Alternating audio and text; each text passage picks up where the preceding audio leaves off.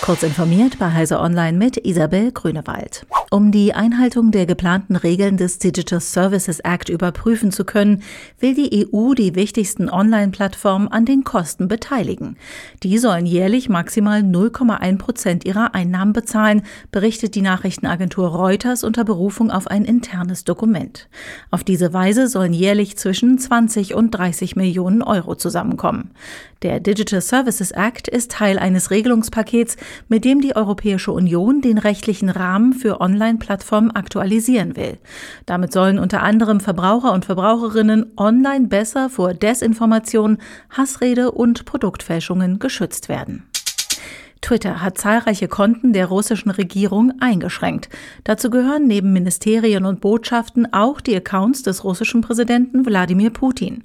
Die insgesamt über 300 betroffenen Konten werden aber nicht gesperrt, sondern bei Twitter nicht mehr empfohlen oder hervorgehoben, sodass die Reichweite deutlich eingeschränkt wird. Die Online-Plattform begründigt die Einschränkungen mit einem schädlichen Informationsungleichgewicht.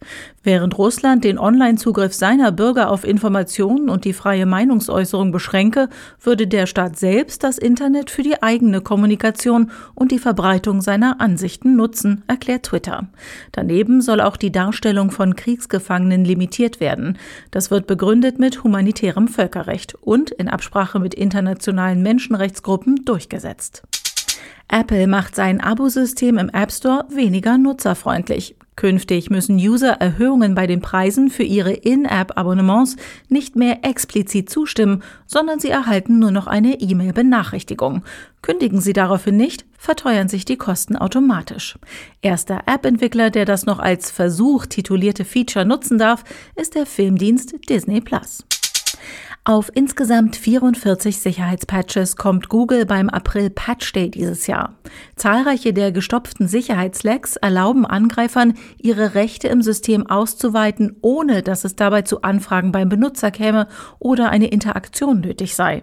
Android-Nutzer sollten den Systemupdater ihres Geräts einmal starten, um zu prüfen, ob ihr Gerätehersteller bereits die Sicherheitsaktualisierungen bereitstellt und diese bei Verfügbarkeit installieren.